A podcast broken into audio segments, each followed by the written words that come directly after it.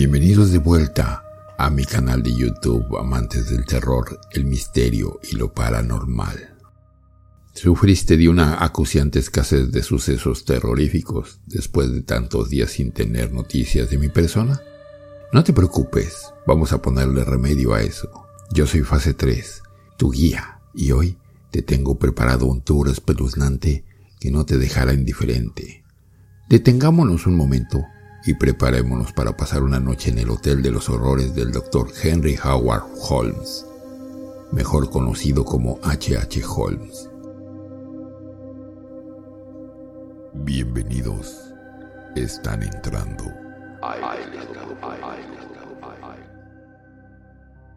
Antes de conocer la obra, necesitamos conocer al hombre que la llevó a cabo.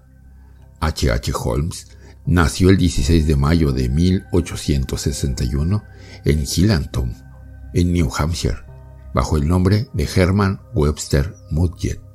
Su padre era un alcohólico, pero el rendimiento escolar del joven Holmes no se vio afectado por ello. De hecho, podría decirse que incluso tenía una mente brillante, lo cual le procuró la indeseable atención de los abusones de su colegio, que, en un intento por martirizarlo, lo colocaron frente a un esqueleto humano y situaron sus manos huesudas en la cara del joven. Holmes al principio se sintió aterrorizado, pero poco a poco comenzó a verlo como una situación fascinante. Este suceso marcaría el principio del descenso hacia el horror del joven Holmes. Se obsesionó con la muerte y esto le llevó a adquirir el poco usual hobby infantil de diseccionar animales. Al terminar el instituto, Holmes formó una familia e ingresó en la universidad, pero su periplo estudiantil no duró más de un año. En 1882 ingresó en la Universidad de Michigan para estudiar medicina. Mientras estudiaba allí, quizás en un intento de recuperar su hobby de la infancia, mezclado con un nuevo interés por el fraude financiero, Holmes robó varios cadáveres del depósito, los desfiguró y aseguró que habían muerto en accidentes para poder cobrar el seguro. Consciente de que sus aficiones no eran compatibles con la vida hogareña, se mudó a New York y luego a Filadelfia, dejando un par de niños desaparecidos en el trayecto, uno por ciudad. Es aquí cuando, para evitar asociaciones con su pasado, se cambia el nombre a H. H. Holmes. Después de casarse un par de veces más, sin divorciarse de ninguna de sus anteriores esposas, se muda a Chicago, donde empieza a trabajar en la farmacia de Elizabeth Holton. Al enviudar, la pobre mujer tiene una epifanía y le vende la farmacia a Holmes.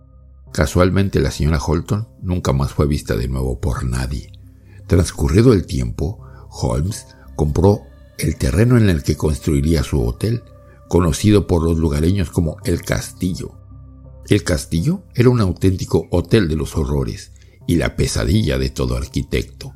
El edificio presentaba todo tipo de anormalidades arquitectónicas, habitaciones con varias puertas, ventanas tapadas con ladrillos, pasillos sin salida, paredes con bisagras, escaleras que no llevaban a ninguna parte. Holmes estaba obsesionado con que nadie conociese los planos de su obra y para ello contrataba y despedía obreros continuamente. La propia habitación de Holmes tenía una trampilla en el baño. Desde allí podía acceder a una rampa que llevaba hasta el sótano, donde se encontraba su particular patio de recreo de los horrores, con mesas de operaciones, hornos crematorios, instrumental quirúrgico e incluso instrumentos de tortura medievales. En el hotel había varias de estas rampas situadas en habitaciones trampa que usaba para capturar a sus víctimas, la mayoría de las cuales no eran clientes, sino empleados de servicio, sobre todo mujeres perdidas en la gran ciudad y necesitadas de ayuda. En julio de 1894, Holmes fue encarcelado por primera vez, curiosamente, no bajo los cargos de asesinato. Había ido perdiendo interés en el hotel y había vuelto a dedicarse al timo, hasta que uno de los estafados lo denunció. Cuando salió de la cárcel, continuó con sus negocios junto con su amigo y compañero Pitesel, quien le había ayudado a construir el hotel.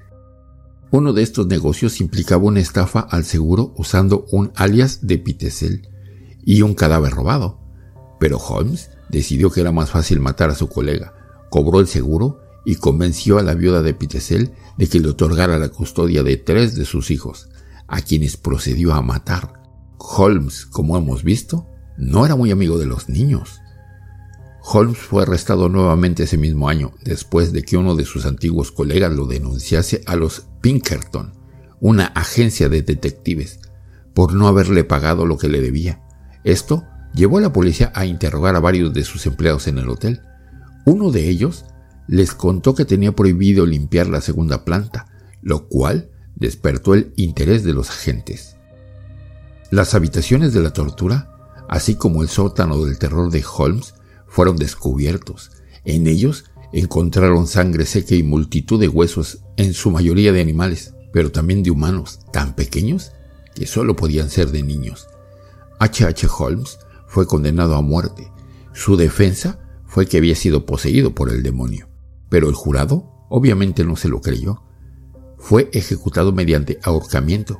Su cuello no se partió y colgó durante 15 minutos hasta asfixiarse por completo. Su último deseo fue que lo enterrasen bajo 10 metros de cemento, porque incluso en la muerte su principal preocupación era que los ladrones de tumbas pudiesen robarle sus pertenencias. Hasta aquí el relato de un asesino en serie que conmovió a la sociedad americana. Espero que les haya conmocionado también a ustedes. Al menos, no demasiado. Por su propia salud mental, he decidido omitir los pasajes más grotescos de la vida de nuestro peculiar protagonista. ¿Ustedes qué opinan de H. H. Holmes? ¿Era así de nacimiento? ¿O fue aquel casual encuentro con sus abusones lo que le cambió? Pero, lo que es más importante, ¿podrán ustedes dormir esta noche con el recuerdo del Dr. Holmes acechando en el fondo de sus mentes? Déjamelo saber en la caja de comentarios.